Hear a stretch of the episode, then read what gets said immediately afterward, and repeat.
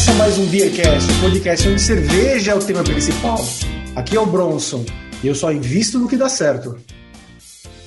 Aê, muito bem, aqui é Anselmo Mendo, cara, e se a indústria cervejeira não se recuperar com esse calor, não vai se recuperar nunca mais na vida. Eu sou o Felipe Silva e eu sou péssimo com siglas. E aqui é o Renato Martins e eu também queria ter um conglomerado para chamar de meu. Um conglomerado. Aqui é Gustavo Barreira, da CBCA, Companhia Brasileira de Cerveja Artesanal, e que esse calor não vai embora nunca. calor é bom pra beber cerveja, bom, ainda bem que voltou, isso vai ajudar os negócios. É isso aí, queridos ouvintes. Nós estamos aqui hoje com o Gustavo Barreira, que é o CEO da CBCA, Companhia Brasileira de Cerveja Artesanal. Talvez vocês não conheçam ela por esse nome CBCA ainda, né? Mas é a empresa que hoje está por trás dos rótulos da Leuven, da Schornstein da- e da Seasons. né? E temos muitas novidades para o futuro. É, eu falei uma brincadeira aqui de que eu não ponho dinheiro no, no, no que, no que não dá certo, porque eu investi na, na, na Leuven lá atrás, que agora é CBCA, e eu só estou vendo né, o valor da empresa crescer cada vez mais. Né? Então Que hoje Gustavo está aqui com a gente para falar um pouco do, da trajetória dele na, na CBCA, o que, que a CBCA hoje se tornou, né, o tamanho dela, e o, que tá, ela está enfrentando aqui em termos da, da pandemia, né, um olhar para o futuro também, é até como um exemplo outras empresas né, no mundo cervejeiro, para que realmente sigam esse caminho de, de profissionalização, de realmente olhar para frente né, em termos de crescimento. O Bronson só, só dá tiro certeiro, né? É, posso Ele é o nosso homem de negócios, cara. Eu tá- posso a gente dizer que sempre mercado, fala. mercado cervejeiro é é só glamour, é só felicidade, dá dinheiro pra caramba. Eu recomendo fortemente porque é só felicidade. É, a gente fala isso, a gente fala, o Bronson é nosso parceiro rico e a gente todo programa fala isso, que ele é o cara feliz, que ele ve- vive de beber cerveja, que ele é sócio de cervejaria e todas essas coisas boas. Tem um Aras, É né? verdade, Tem um Aras. Aras também, o Bronson tem um Aras, ele é muito cabeças de é- gado, é uma loucura. Ô, Anselmo e Bronson, antes de começar aqui, peraí que eu tô recebendo aqui uma notícia, peraí, rapidinho. Ô louco, bicho! Jornal Nacional em Forma! Que isso? Eita! Cara! O que que tá Trump. acontecendo, Anselmo Mendo? O Trump perdendo a eleição. Convulsão. O Pegou ministro do STF morreu. foi rejeitado pelo Senado. Ah, saiu a vacina da Covid. Agora estamos todos curados, podemos ir pra rua, tudo uma vez, não precisa mais usar Não, máscara. é algo muito mais importante que isso, hein? É, Eu acho que isso é algo muito seria. mais importante. Isso seria irrelevante. Explica aí, Felipe, já que você foi um dos responsáveis por fazer esse negócio acontecer. Então, na última segunda-feira, nós fizemos o, a degustação, a, a avaliação, o julgamento da- das 13 finalistas do primeiro concurso cervejeiro, patrono cervejeiro do Beercast.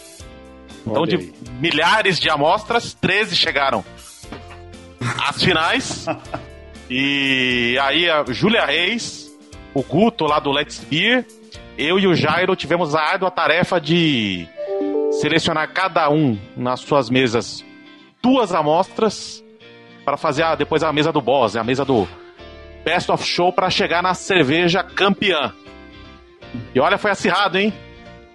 Olha só. Isso já, que temos, eu- que eu- já temos o resultado aqui, é isso? Já temos. Temos Deixa o eu só, resultado. só explicar um pouquinho melhor. Pra quem acompanha o Beercast ou perdeu algum episódio, a gente já falou disso em vários episódios atrás. A gente criou o primeiro concurso cervejeiro dos patronos do Beercast. Foi uma iniciativa dos próprios patronos, né? Se você quiser saber o que são essas iniciativas, quiser participar dos eventos que a gente cria, vire patrono do Beercast, entra lá no PicPay ou no Apoia-se, assina o nosso plano de patrono patronato lá, paga uma pequena mensalidade por mês e pode participar dessas, desses eventos, dessas atividades especiais que a gente faz junto com os patronos. A gente criou essa junto com o apoio dos patronos, foi ideia do Zambon, ideia do Pedro, né, que são patronos lá. O Pedro escreveu o regulamento, a gente juntou todo mundo, o Bonson começou a coordenar, o Jairo veio para ser o nosso juiz-presidente, né, do, da organização. Uh, escreveram o, o, o evento no BJCP. Como que foi isso, Felipe? A gente tá no BJCP nessa daí, não tá? Não é um, um, um, um concurso qualquer. Não, é um concurso oficial BJCP. Quem fez inscrição foi até o Bronson, né, Bronson? Sim, sim. Inscrição não oficial é no site da, da BJCP lá fora. Recebemos autorização e foi aí que a gente conseguiu. Pagamos em dólar é, por isso que foi o Bronson, precisava ter cartão internacional, né? Aí é, aí outra pegada. É, não é piada não isso, viu, ouvinte? A gente fala, faz muita brincadeira, mas isso é sério. A gente catalogou lá no BJCP o nosso concurso, né, para poder dizer que ele estava seguindo as regras do BJCP para isso que a gente tinha sommeliers, né, diplomados e competentes para julgar cervejas. É, esse era um concurso fechado aos patronos do Beercast, um grande número de pessoas lá dentro Lá dentro são cervejeiros caseiros. A gente conseguiu 26 pessoas uh, inscritas para produzir uma cerveja difícil. O pessoal resolveu fazer para o concurso uma Weizenbock, uma cerveja que o cervejeiro caseiro não está acostumado a fazer, mas o pessoal entrou nessa aventura. Dos 26 inscritos, 13 participantes chegaram à fase final e a gente queria agradecer muito ao Alex Rodrigues, a Cintia Ocal, ao Elton Tonion, Felipe Zambon, Felipe Martins, o João de Deus, Leonardo Gali, Luciano Maia, Pedro Rocha, Pércio Brunelli, Rodrigo Veloso, Sérgio Estevão e o Túlio Costa. Todos enviaram amostras, receberam lá. O Renato cuidou de receber e separar as amostras, levou ela lá para Let's Beer, o bar aqui em São Paulo, que é a casa onde foi julgado, né? Esse pessoal o, o Felipe, o Guto, a Júlia e o Jairo em, uh, se reuniram segunda-feira passada para julgar e saiu o resultado. A gente está aqui para falar quem recebeu as medalhas, né, Renato? Só tem que fazer um, um agradecimento adicional. Gostaria de agradecer muito ao Flávio Okuji por não ter mandado uma amostra. Coitado, Flávio. Que sacanagem. Tão esforçado, Flávio vai, falou que vai participar das outras. Olha só, ele não participou porque ele falou que a amostra dele não ficou à altura. E deve ter ficado melhor do que muitas do que você julgou lá, não é não, Felipe? Pode ser, aí não, não, não dá pra. não dá pra saber.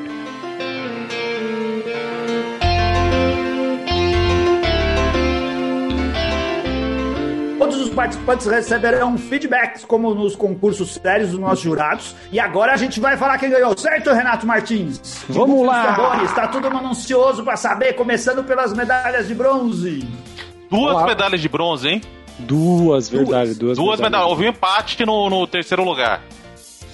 Deixa eu ver quantas pessoas já tem vendo a gente. Ah, deixa eu falar aqui do, do, do Beer Bet, do Betting Beer, o site de aposta.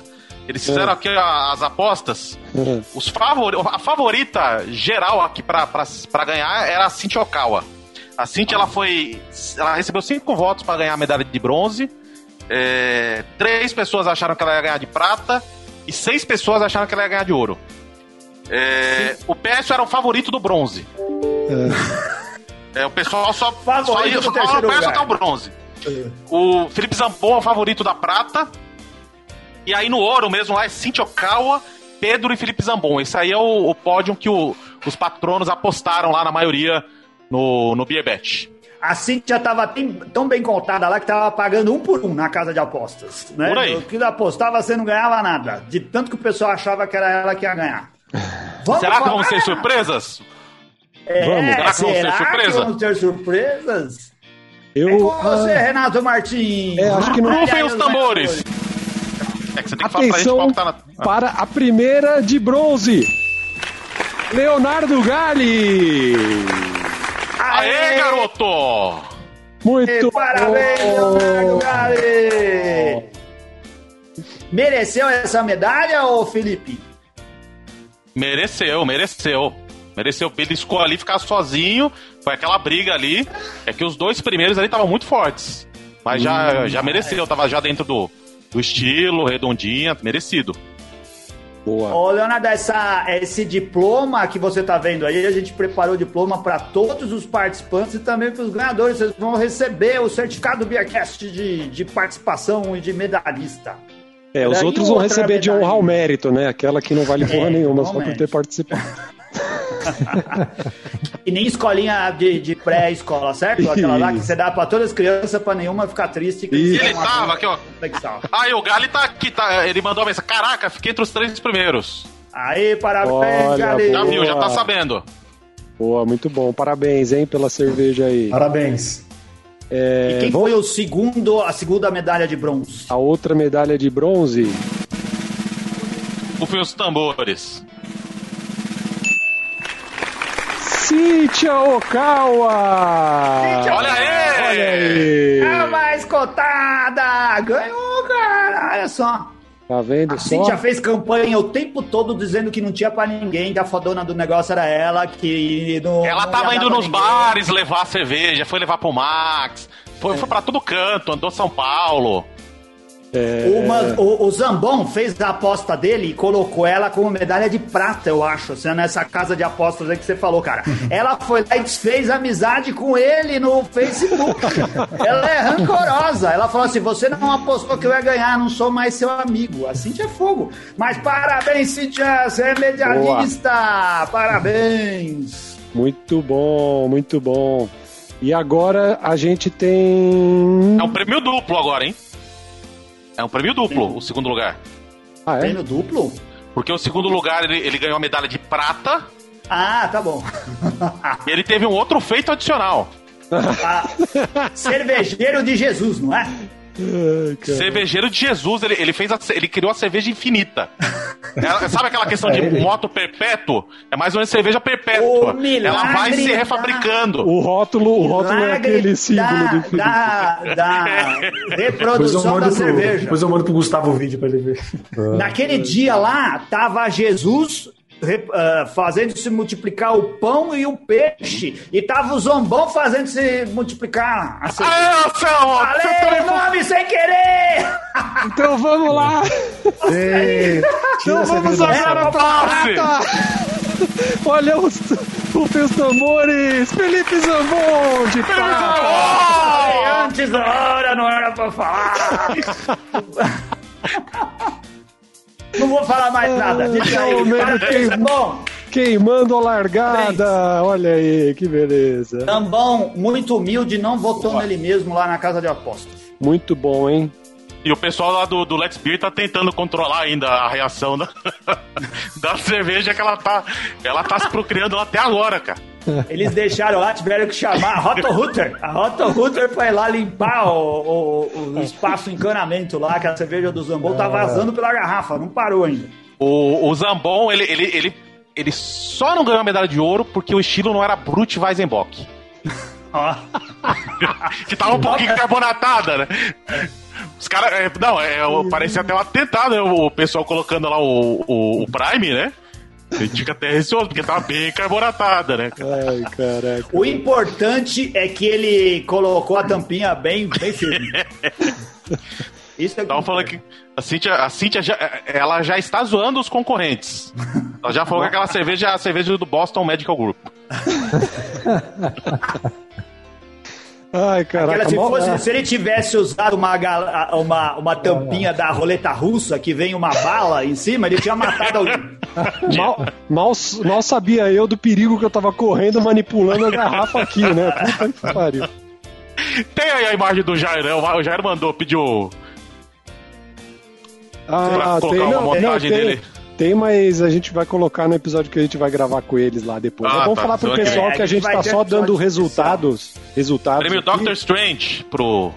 Mas a gente vai gravar um episódio especial convidando aí os, o ganhador, falando com os jurados e ver como que funcionou todo esse processo. A gente vai ter um episódio especial sobre isso aí para todo mundo.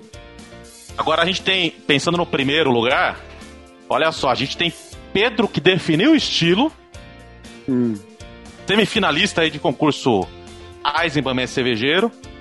Alex Rodrigues, que comprou um negócio muito louco lá para fazer cerveja, uma uns equipamentos de primeira. Tem quem mais muito bem cotado lá? O, o Túlio já tinha falado que, que deu tudo errado e dando tudo errado, eu tava tentando mandar de algum jeito. Mandou. Mas ali quem tava mais. Os favoritos aqui era Pedro Rocha. Sobrou. Pedro Rocha. Banco de aposta, Alex quem Rodrigues. Foi? Alex é. Rodrigues. Pedro Rocha e Alex Rodrigues. É os favoritos aqui na casa de aposta. Será? Então, Será que lá. alguém Vamos lá, rufem os tambores. Rufem os tambores. O grande campeão do primeiro concurso do Beercast. O ouro vai para... Elton! Olha aí! Elton! Medalha Boa. de ouro! O Elton não era o candidato preferido, tava pagando 10 por 1. Quem apostou nele ficou rico! Rico, já pensou? Você apostou mil reais, ganhou 10 mil reais no Elton. Parabéns, cara. Foi a melhor cerveja lá. Tava boa mesmo, ô, ô, Felipe? Tava boa, tava boa. Tava bem gostosa ela. Parabéns. Espero que você continue nessa e mande mais pro resto dos integrantes do Bearcat provarem também. Parabéns. É, já fica aqui o convite, Elton, para você vir participar do próximo programa, que talvez a gente grave na semana que vem. A gente informa, você vir contar a história da produção dessa cerveja. Muito bom, excelente. Ó, parabéns a todos os participantes, parabéns a todo mundo que enviou as cervejas. O pessoal falou que tinha cervejas muito boas lá, hein? Então fica aqui o nosso parabéns a todo mundo que se deu ao trabalho de, de na quarentena, produzir a cervejinha e mandar aí pra gente fazer essa brincadeira toda aqui. Apesar de ser uma brincadeira, é, os resultados foram bem sérios, os juízes são juízes de verdade e vai todo mundo receber o feedback. Né? Eu acho que isso que é o mais importante nesses sim, concursos sim. é o pessoal mais receber importante. o feedback, é, saber onde acertou, onde errou, o que, que pode melhorar. Então, isso aí vai todo mundo ficar vai receber em breve, né, Felipe? E aí no final a gente pega do Zambon, dá uma sabrada nela que tá fácil. Explode o teto da casa. Tudo bem. Bom. Olá. Parabéns, pessoal. Parabéns.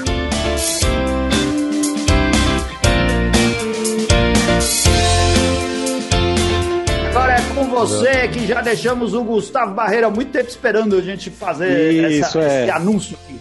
Manda bala, Bronson. Ah, é, estou retomando aqui, Gustavo. O... Falar um pouquinho da CBCA, da trajetória da CBCA, como ela chegou a ser a empresa que ela é hoje, né? não quero ficar puxando muito saco por ser investidor, né? Mas hum. muito orgulho de ser investidor e ver a empresa do jeito que ela é hoje, né? Desde que, é, desde que ela começou o primeiro crowdfunding aí, que eu fiquei sabendo até pelo programa do Beercast, quando eu nem era patrono, nem era nada, quando a, a, a Karen foi entrevistada. Foi. Eu falei, opa, aquilo me chamou a atenção, fui atrás e eu fui um dos primeiros a investir. Ah, legal, mas primeiro parabéns para a galera aí que participou do concurso. É, eu sabia que tinha propagação de levedura, mas propagação de cerveja. Estou interessado em saber essa técnica aí. De espuma. É. E também achei legal o otimismo do, do Leonardo Galli, que ficou em terceiro, que ele falou, pô, fiquei entre os três primeiros. Isso pode ser que ele pode ter. Quem escuta pode entender que ele ficou em primeiro, em segundo ou em terceiro. É. Pode. Olha, é, achei propaganda é tudo, né? Propaganda do jeito é. certo. Gostei dessa. E e é o que eu estava falando antes, brincando aqui, universo cervejeiro é só glamour, é só hum. fazer cerveja, é só felicidade, só alegria. E ninguém conta as histórias ruins, as cicatrizes, né? E a CBCA, ela nasceu, na verdade, como, como uma trajetória, como uma sequência da história da Leuven, que é, foi fundada em 2010, passou por uma, uma mudança em 2015 e junto com a mudança societária acabou também vindo uma mudança é, dos rótulos, uma mudança na qualidade. Foi quando o Dimmer, que está com a gente até hoje, aí veio juntou a gente para construir aí uma, uma jornada diferente. E chegou em 2017, a gente já não tinha mais para onde crescer. É, a fábrica era uma fábrica pequena, realidade de, de muita gente, né, que começa com uma fábrica pequena e vai crescendo ali dentro. De repente, se entra um tanque, tem que sair quatro, cinco funcionários. Se entra barril, tem que sair caixa de cerveja. Já não cabia mais lugar nenhum. E a gente começou a desenhar o que seria a nova planta, que é essa que está aqui atrás de mim aqui. E foi uma usina de açúcar usina, antiga usina de açúcar Monte Alegre, foi a maior usina de açúcar do Brasil já na década de 50, década de 60, e que é, acabou, é, parou de funcionar atrás do, do Bronson aí uma parte das ruínas. As ruínas atrás dele ainda estão até hoje. A gente restaurou uma parte do prédio, só que para a gente fazer isso, a gente não tinha dinheiro. Eu falei, pô, não sei como é que eu vou levantar, estava de um milhão e meio de reais na, na época, já tinha colocado tudo que eu tinha para para levar, né, para fazer a Leuven crescer, se reinventar ali. E, e a gente estava sempre buscando alguma coisa que fosse muito fora do padrão. A gente não queria nada que fosse convencional. Ah, pegar dinheiro emprestado em banco, precisa de garantia. É, a gente não tem tanta. não tinha garantia para dar, não tinha nada. Até se eu tivesse conhecido o Bronson na época, podia até pegar o cartão de crédito dele lá. Como... Era só falar que é amigo dele. Né? Cara, ele venderia assim uns 50 cavalos, não ia nem sentir falta e podia pagar tudo aí. Com certeza. Mas o destino nos uniu. E...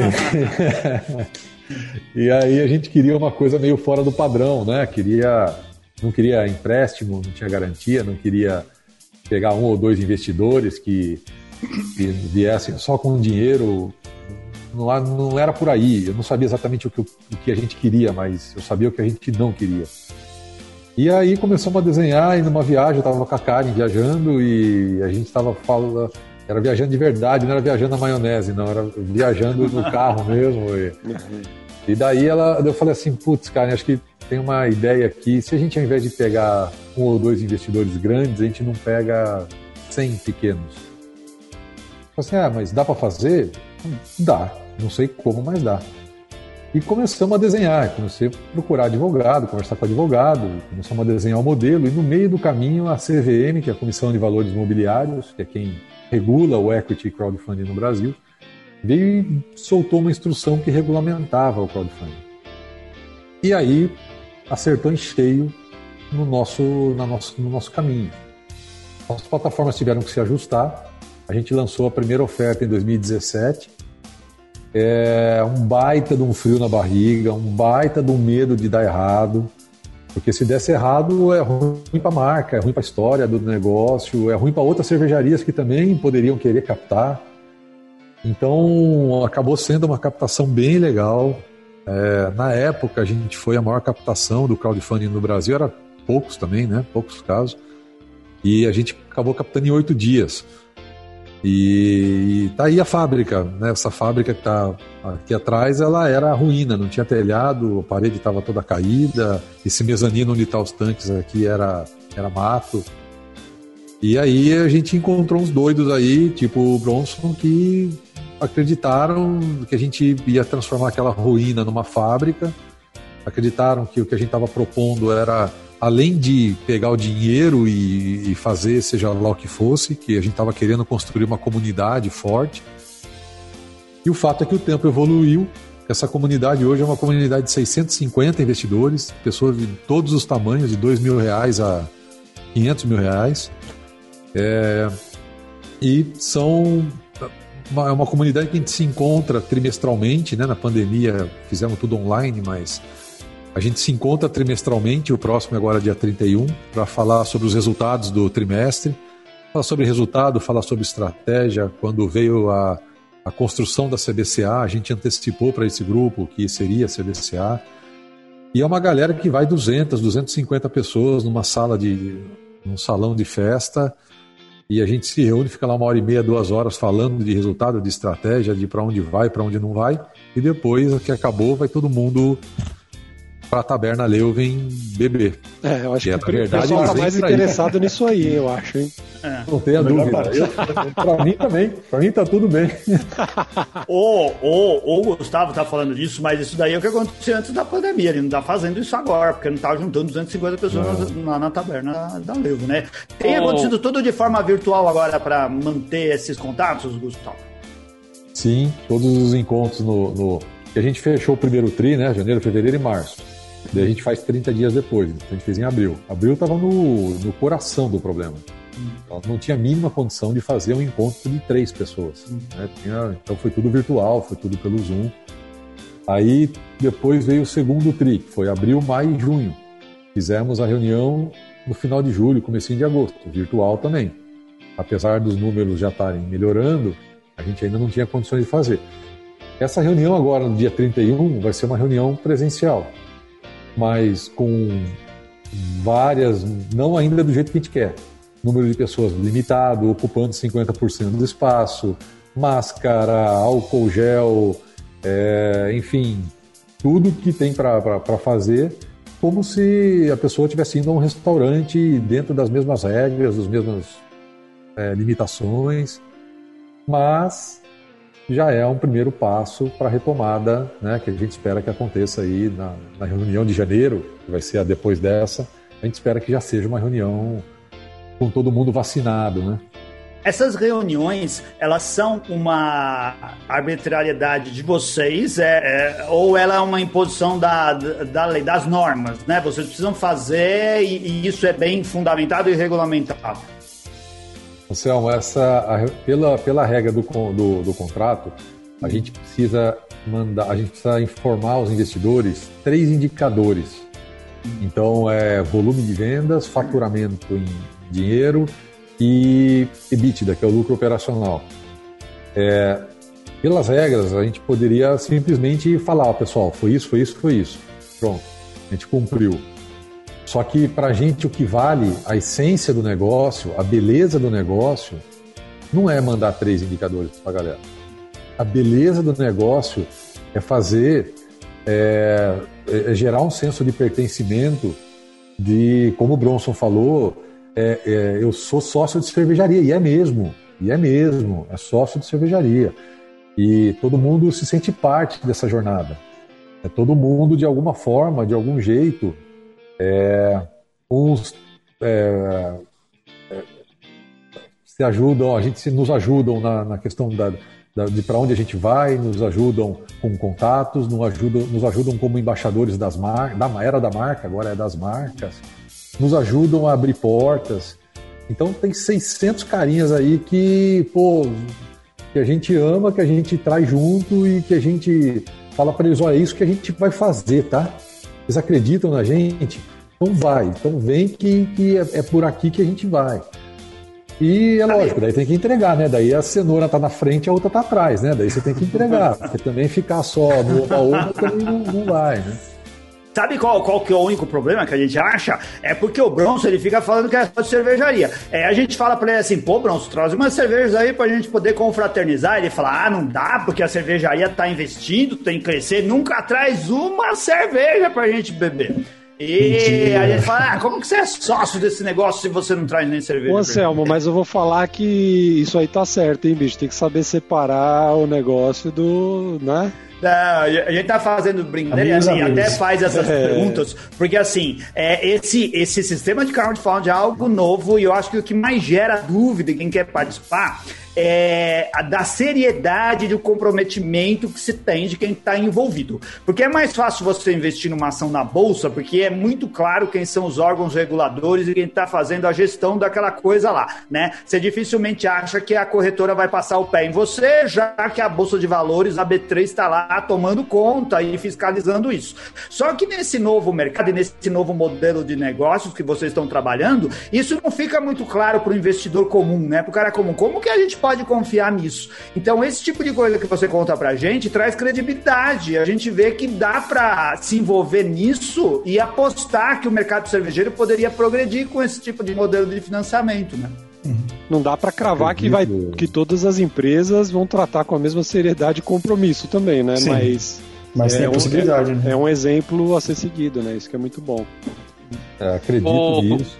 É, gostaria que é, Quanto mais empresas, quanto mais cervejarias conseguirem e entrarem nessa, nesse modelo de financiamento, e quanto mais sucesso elas tiverem, é melhor para todo mundo. É lógico que existe uma concorrência, é lógico que existe um querendo comer o fígado do outro porque os dois estão se batendo no, no bar da esquina ali e ocupando o mesmo PDV. É, é, é claro que a competição existe, mas na essência esse mercado sendo bem desenvolvido, sendo bem tratado, ele é bom não só para o mercado cervejeiro, ele é bom para todo mundo. Ele é bom para o cara que tem uma fábrica de prego na esquina que também está precisando de um financiamento para empreender, para fazer acontecer. Agora, eu mesmo investi numa outra empresa, que investi lá dois mil reais numa empresa. E, essas plataformas que oferecem essas ofertas, elas, de certa forma, garantem a seriedade do negócio. É, eu investi na empresa e daí o um cara é conhecido meu e eu falei, ô oh, cara, eu vi lá, você fechou o trimestre, você não divulgou dele, ai Gustavo, puta, esse mês o resultado não foi muito bom, então não divulguei. Falei, ô oh, velho. Justamente aí que tem que divulgar, né? Senta aqui, vamos conversar. Cara, você não entendeu, né? É, então, é, essa coisa prejudica, né? A credibilidade se cria assim, é você sendo claro, né? Sendo transparente, senão não funciona.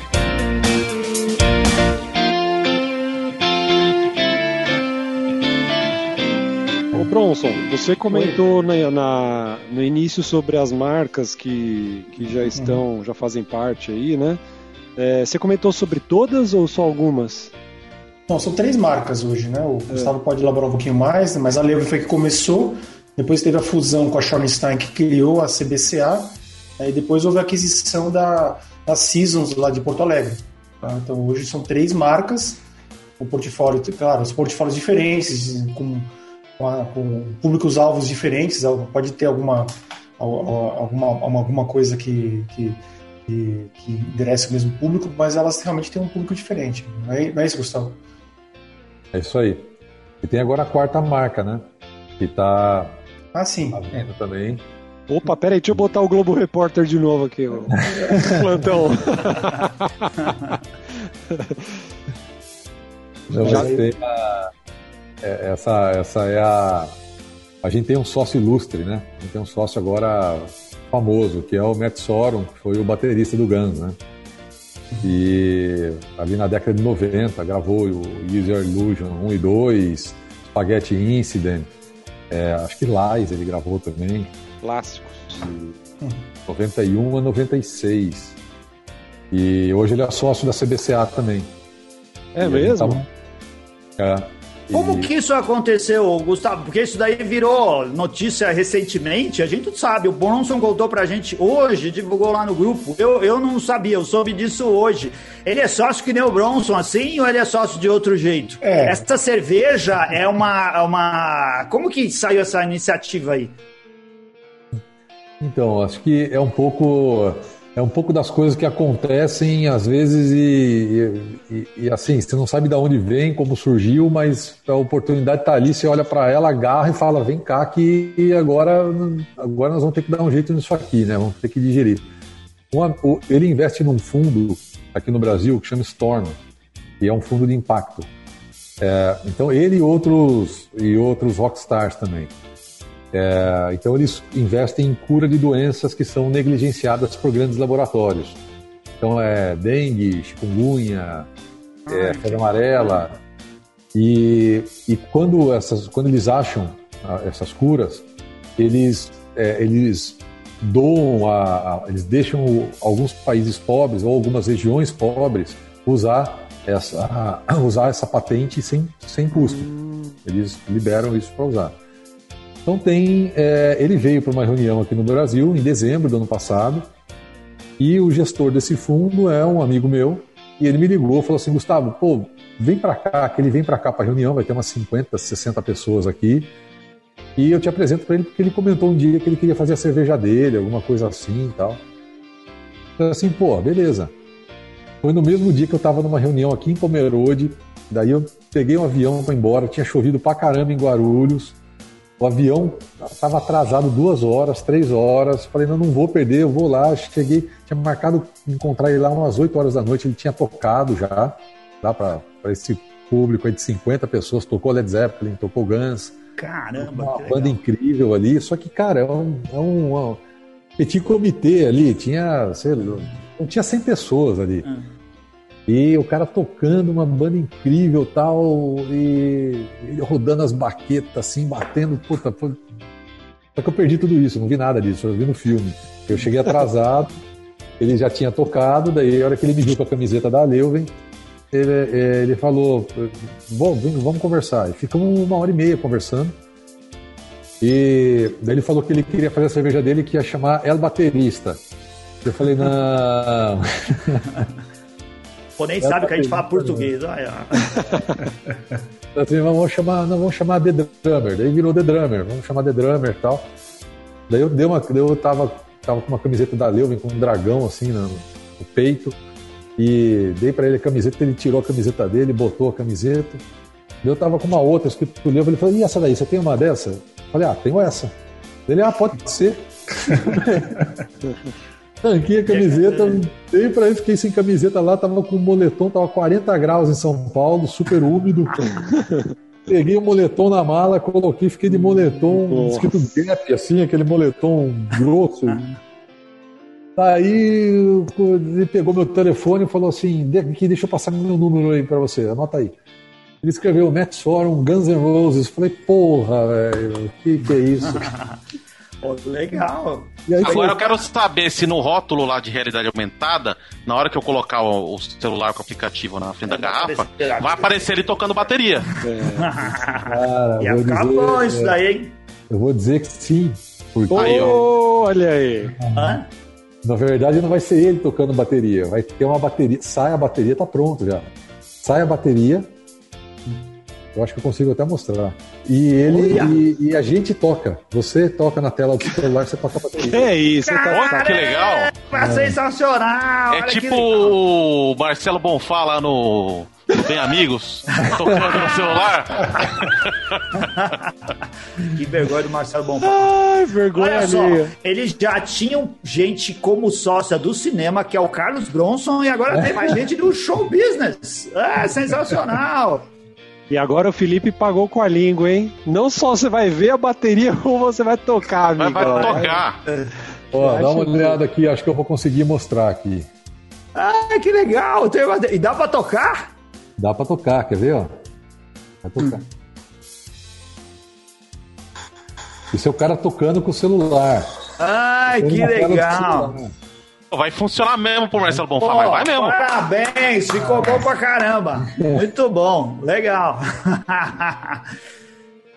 e assim, é interessante notar que tudo isso veio graças a esse processo né, do, do equity crowdfunding, que é o termo mais correto, porque quem investe, quem investiu vira realmente um sócio, né? O equity, você recebe o equity da empresa, né? Que são ações da empresa, né? E a gente viu que depois houve outras empresas, outras cervejarias no mercado que seguiram caminhos sucesso da Leuven, eu não tenho certeza se eles tiveram o mesmo sucesso na captação, que foram a Três Cariocas, a Sunset Brew e a Invicta. Né? Então, é, vocês tiveram algum contato com essas empresas? Eles te pediram alguma ajuda ou eles, eles foram atrás sozinhos nesse caminho de, de seguir o crowdfunding também? Na, na, largada, logo no início do processo, no lançamento, eles não, é, eles não nos procuraram. Mas a gente se falou, a gente se encontrou em determinados momentos aí, a gente se falou. É, o que eu sei é que o da é, o da Sunset eles interromperam, eles não foram até o final. E o da Invicta foi no meio da pandemia, então teve também que necessariamente teve que parar é, né, e, e, depois estudar. Daí eu já não sei mais como é que como é que evoluiu, mas eu sei que ele lançou um mês depois, menos até veio a pandemia. Então é, eles pegaram por algum momento. Né? Mas... Uhum. Parece que o Atriz Cariocas eles conseguiram captar todos, acho que foram 2 milhões de reais. Eles parece que conseguiram até mudar o nome da empresa, né? Chegaram a Cariocas Bril e uma coisa assim. Caramba, o problema era o nome Cariocas. Eles tiraram a parte errada do negócio. Meu Deus do céu. Brincadeira, adoro o Rio de Janeiro, estive aí recentemente, gosto muito do Rio, gosto muito dos cariocas, verdade, de coração. Mas a gente não pode perder a piada com os cariocas. E, e o Gustavo, fala um pouquinho também, vocês não seguiram só no investimento na, em, em marcas, né? Mas também na, na aquisição de uma, de uma, de uma distribuidora, né?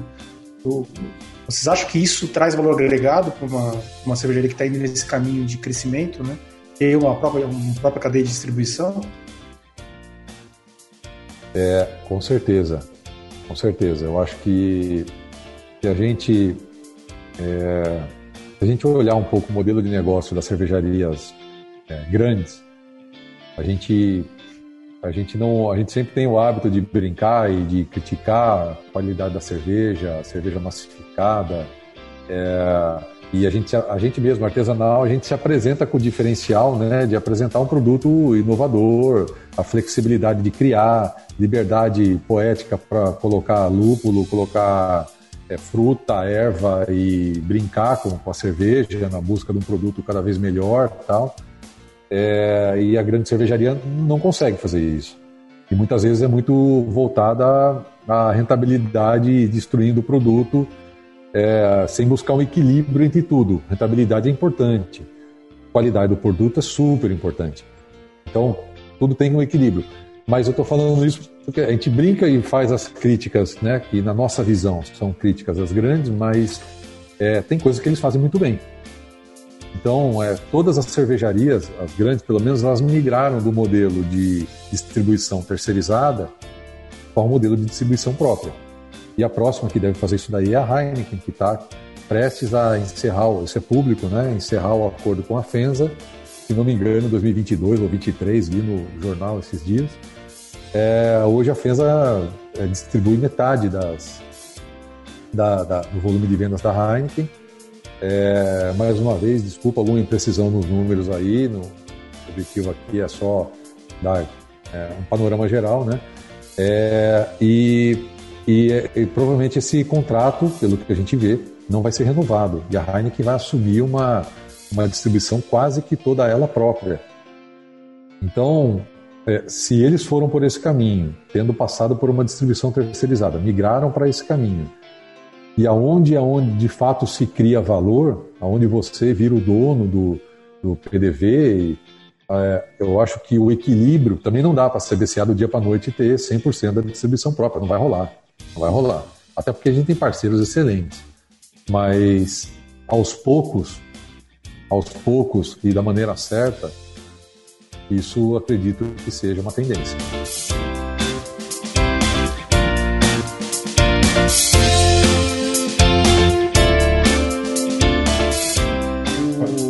A gente tem uma pergunta aqui, o pessoal fica assistindo a gente e acaba mandando algumas perguntas. Então, Felipe Zambon, nosso medalhista de prata aqui, mandou uma, uma pergunta.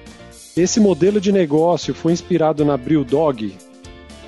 Sim. Acho que ele se refere ao que eu estava falando antes. É, né? O Equity Crowdfunding, sim, foi sim.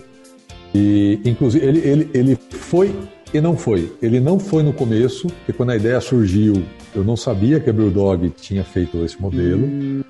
A Brewdog tem hoje 100 mil investidores, nós temos 600, eles têm 100 mil. Captaram, acho que 100 milhões de libras, 500 milhões de reais. É, mas estão presentes em 15, 20 países, não sei. É, então, assim, a Brewdog, mas eu não sabia quando o modelo veio na cabeça, mas no meio do caminho, quando eu fiquei sabendo, eu vi o quanto isso era potente. Então, teve sim muita inspiração na Brewdog. É, eles têm uma pegada né, ativista e essa galera pega o. É, essa galera se engaja nessa causa, acha bonito Equities for Punks e, e eles fazem um trabalho sensacional, sensacional. Uhum. É bonito de ver o trabalho que a Brewdog faz no engajamento dessa galera. Você imagina 100 mil investidores. É Demais, gente pra hein? caramba, hein? Vocês pensam em, em aumentar esse número? O que, que vocês é, quem, quem, quem, quiser ser acionista da, da CBCE não é ainda, vai ter alguma chance? É, vai, a gente quer sim ter, a gente quer expandir se financiando por esse modelo, porque hum. A gente já, já percebeu o quanto que esse modelo é poderoso tá, para o desenvolvimento do negócio. É, então, só que existem regras. Então, pela regra que hoje está vigente, pela CVM, é, uma empresa só pode captar via equity crowdfunding se ela faturar até 10 milhões de reais por ano. A CVM já abriu consulta pública e deve anunciar, pelo menos a gente espera que ela anuncie, é, um aumento desse teto de faturamento ou até o final desse ano ou no começo do ano que vem. Se isso acontecer, a gente vai abrir sim mais uma rodada, porque é, a gente falou aqui de Leuven Schornstein se juntando, a gente falou da aquisição da Seasons, a gente falou da, da, do, do Matt Sorum e todos os planos que tem de, de, de, exportação e criação dessa marca, e, só que não para por aí. O conceito da CBCA é ter uma capacidade produtiva capilarizada, fábricas espalhadas pelo Brasil, produzindo marcas, multimarcas, né? cada uma delas produzindo algumas das marcas da, da CBCA, né? numa pirâmide de marcas que, que, que conversem com públicos diferentes, né? as seasons lá com um público mais high-end, um público mais, mais expert, mais geek, não? Uhum. É, a galera do meio ali no, no segmento intermediário é os curiosos que a gente chama, que é o cara que já passou da Pilsen, da Vitibir, da IPA e já está no meio do caminho.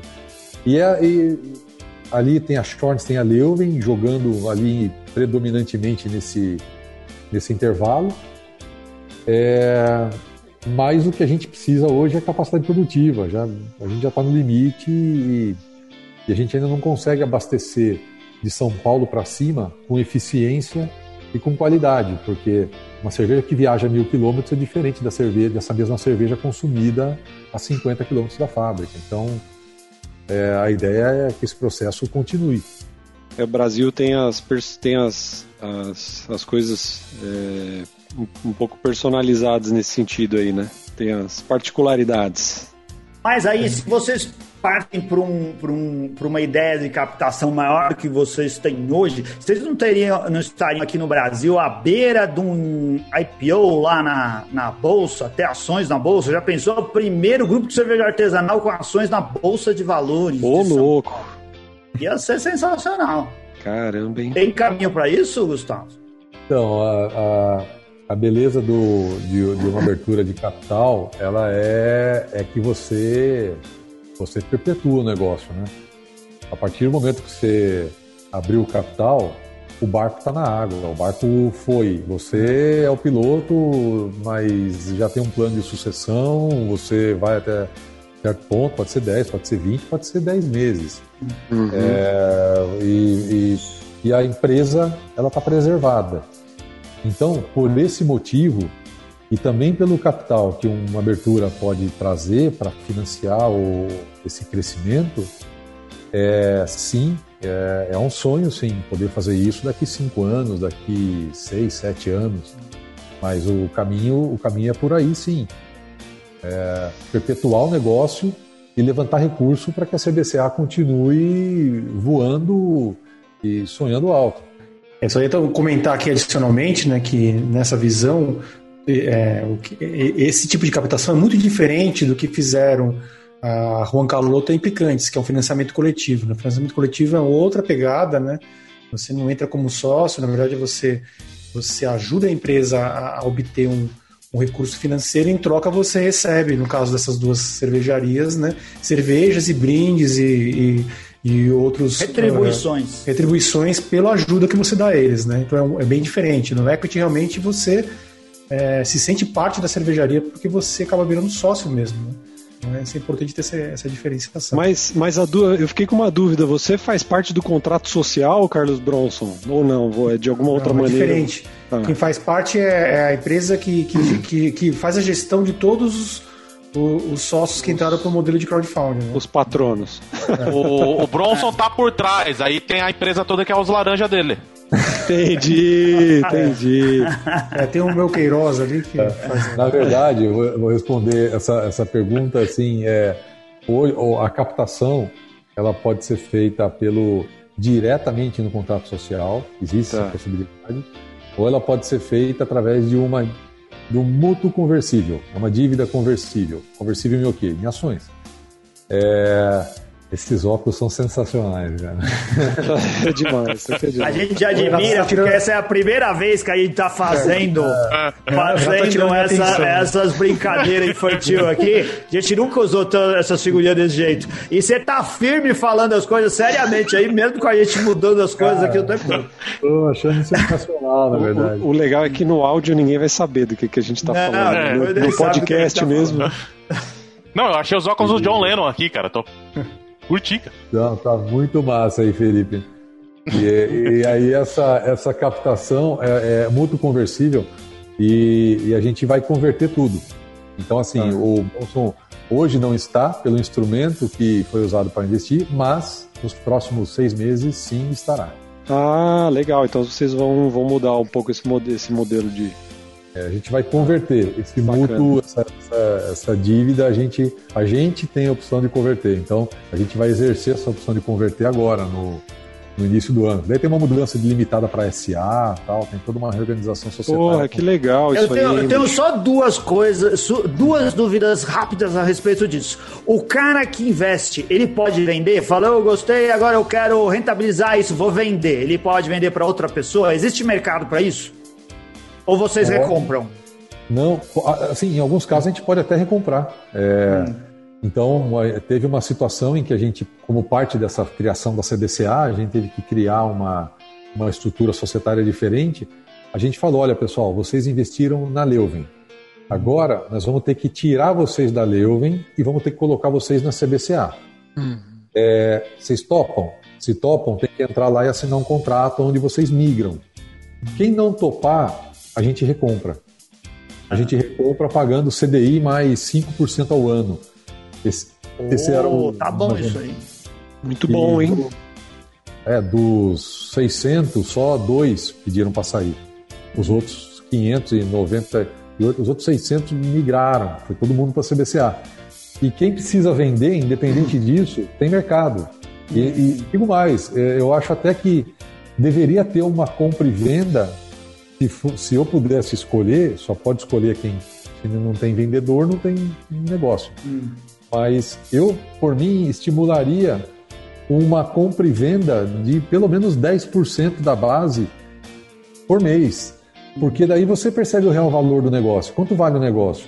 Vale uhum. quanto a média das transações é. acontece, não quanto Aí eu fica acho. igual vale. ações, né? Aí fica igual ações, numa né, escala mínima, mas hum. fica igual ações. Sim, você deixa e minha segunda dúvida tarde, é: paga dividendos?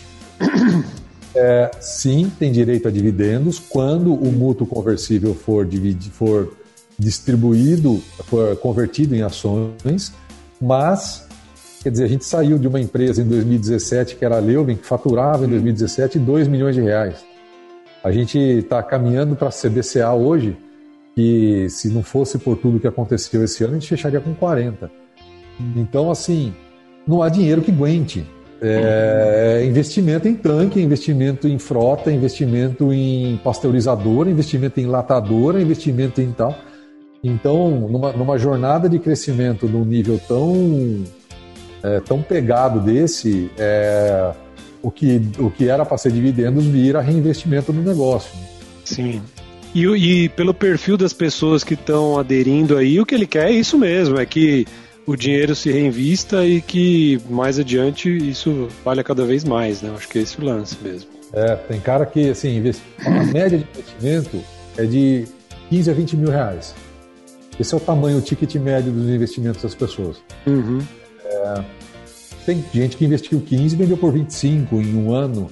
Tem que tem gente, a participação né? do negócio ele não é no recebimento de dividendos, porque até porque se for receber é, é, é tão pouco pela sua participação no negócio, uhum. é, mas é, é pela valorização do, do investimento, valorização do papel.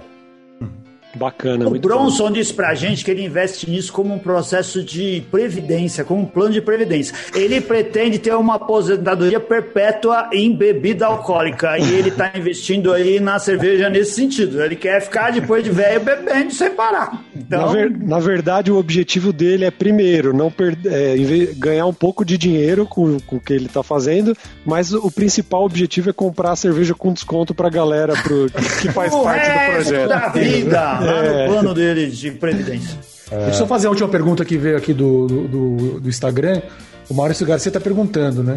Se que muita gente já está comentando que a, a CBC está virando grande demais, né? E fazendo um cara feia, que vai perder o, o, o, sentido de cervejaria artesanal. Eu não concordo com isso, mas qual a sua visão disso aí? De ser grande demais, isso perde o, a raiz que é artesanal que vocês têm como. Se já está tendo essas críticas, né? Hum. Ninguém acha que a Brewdog é. é grande demais. Ninguém acha é. que um monte de cervejaria americana é. é. grande demais. Por que isso?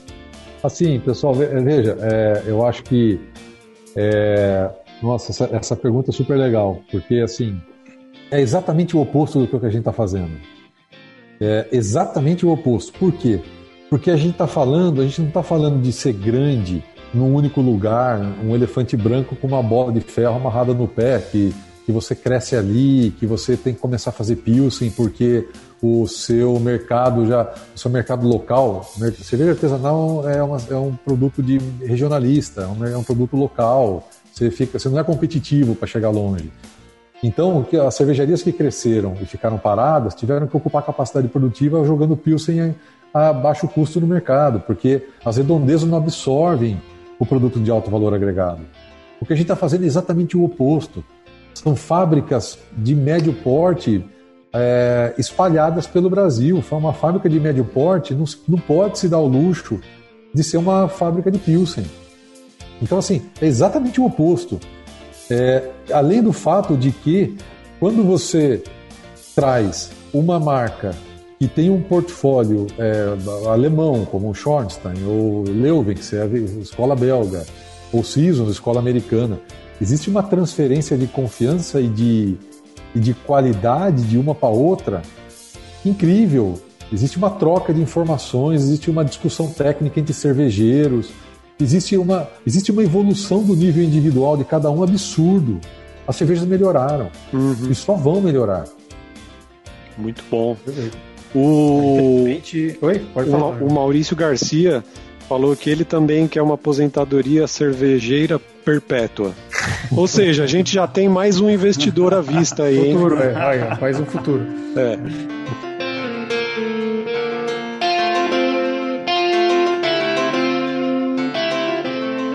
Infelizmente está pelo avançado da hora, a gente vai ter que partir para o encerramento, né? Agradecemos muito aí o Gustavo sua presença, acho que foi bem instrutivo para muita gente que não entende como é esse processo de crowdfunding, como que essa BCA se tornou o que é, né? A gente queria desejar realmente muito sucesso, eu pessoalmente, né? Muito sucesso para CVC no futuro, né? Que possamos consumir bastante cervejas boas aí, como já tem hoje no mercado, né? É, Felipe Renato querem dar um recado final aí para os patronos? Não, só agradecer mesmo, Gustavo, dizer que foi muito legal. Quando tiver novidades, volta para contar pra gente, né? Quando tiver os próximos planos aí e tudo mais, tem que voltar para contar. Ah, sim. Traz a Karen junto, né? Isso. Já tá cuidando das Isso. crianças, né? A Karen, a Karen, ela fica falando pra gente que ela é tímida, Gustavo. Ela fala, ah, eu sou muito tímida, papai. Você fala, que tímida nada, ela é tímida nada, ela é mais extrovertida em todos os lugares. Ela, ela fica falando que não quer. Ia ser muito legal se tivesse vocês dois aqui. É uma legal, coisa que. É, ela, ela ficou, o dia que ela veio aqui, ela passou uma semana escolhendo a música. é verdade. Na época tinha a música que escolhia. Né? é verdade. Tá bom. E o Matt Sorum também tá convidado aí, quiser é, trazer ele é, a próxima vez que ele vier, a gente. Ah, quem sabe, aceita, super vai... aceita. Ele vai estar tá, ele deve estar tá aqui em, em dezembro Daí a gente vai bolar não sei que dia, não sei que data e estamos tentando arrumar uma agenda para fazer para fazer também, né, esse negócio de pandemia também é complicado, mas fazer um mais um mini evento aí para fazer o lançamento oficial da The Drummer. Então, Legal. Ah, vem aqui lançar com a gente, cara. Fala é. pra gente, a gente faz um programa pra falar disso daí também, faz um programa rock and roll. Que não ah. tem no meio de cervejeiro. Né? Não tem. É, é verdade. Tá Muito obrigado, Valeu. Gustavo, pelo seu tempo. Né? Agradecemos todos os ouvintes, ao todos os patronos que estão lá no e ouvintes que estão ao vivo lá acompanhando a gente no YouTube. Apoie o Beercast, seja patrono. Você pode contribuir a partir de 10 reais a, a, pelo PicPay barra Beercast Brasil, pelo apoia.se apoia barra Beercast. Né? Seja patrono, participe do nosso grupo de WhatsApp, que é bem divertido. Seja é, participe de concursos cervejeiros, como os que nós anunciamos hoje. Né? Promoções conosco. Participa do show do Bierlhão, tem do bastante Birlhão, coisa legal. Do. É, tá certo. Então, muito obrigado a todos e nos vemos no próximo programa. Valeu! Aê, valeu! valeu. Até a semana que vem!